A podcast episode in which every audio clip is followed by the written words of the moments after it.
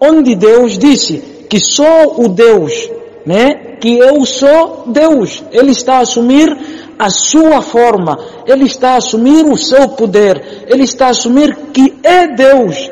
Não para por aí. E não há outro Deus. Não há outro semelhante a mim.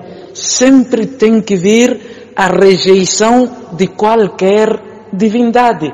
Nunca é suficiente você somente proferir, ah, Deus é único, Deus é único. Isso se não for acompanhado com a descrença em outras divindades, o que significa é que a sua unicidade em Deus não existe. Se você somente só fala, eu creio que Deus existe, você somente fala, não existe outro Deus além de único Deus, assim você completou a sua unicidade, rejeitou todas as divindades e assumiu a verdadeira unicidade de Deus.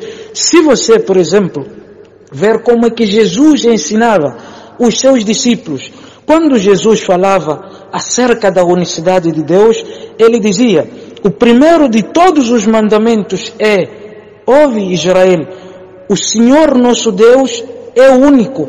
Aí formula a unicidade. Amarás, pois, ao Senhor teu Deus, a unicidade no amor, na fé, na convicção, em Deus único. Depois, de todo o teu coração, fé, a sua fé em Deus único. Depois, de toda a tua alma. A alma vai com as ações, a alma vai com adoração, a alma vai com o cumprimento da unicidade de Deus. Depois Jesus também disse, e todo o teu entendimento. Você, na convicção, na sua sabedoria, Deus é o único.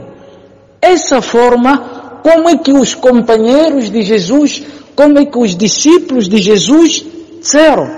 Quando eles foram ensinados a amar, quando eles foram ensinados a crer, a temer somente um único Deus, o que significa eles logo perceberam que não existe outro Deus além de Deus único. Por isso eles confirmaram, muito bem, mestre. E com a verdade disseste, disseste o quê? Só há um Deus? Não.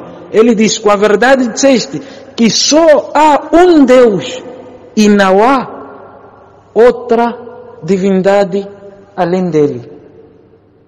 E não há outra divindade além dele. A unicidade deve ser sempre acompanhada com a descrença, com a rejeição de outras divindades. Isso pode encontrar no Marcos capítulo 12, versículo 29 até 32. O que significa que esse princípio da unicidade, se for violado, deixa toda a sua fé em Deus único como se fosse nula. Se esse princípio, o dizer que só como nós cantamos todos os dias, Deus é único, Deus é único, Deus é único. Esse cantar não significa que você realmente crê em Deus único.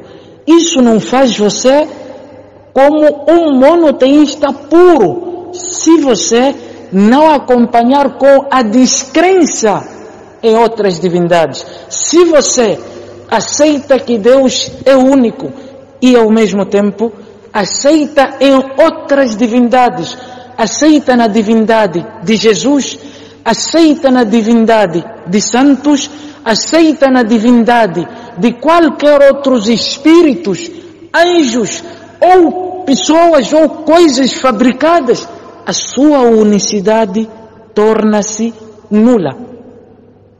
A sua unicidade em Deus, quando você for a proferir palavras de unicidade em Deus, deve saber que, em primeiro lugar, seja você católico, seja protestante, seja o que você for, muçulmano, seja o que você for, se isso não for complementado com a descrença em outras divindades, então claramente que você afetou a sua unicidade em Deus.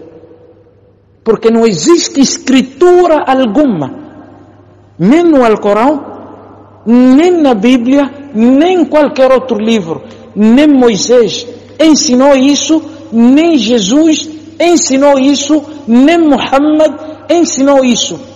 Como Allah disse, وَمَا أَرْسَلْنَا مِنْ قَبْلِكَ مِنْ رَسُولٍ Jamais enviamos um mensageiro antes de ti, Muhammad, sem que o ordenássemos, sem que o revelássemos, أنه لا إله إلا أنا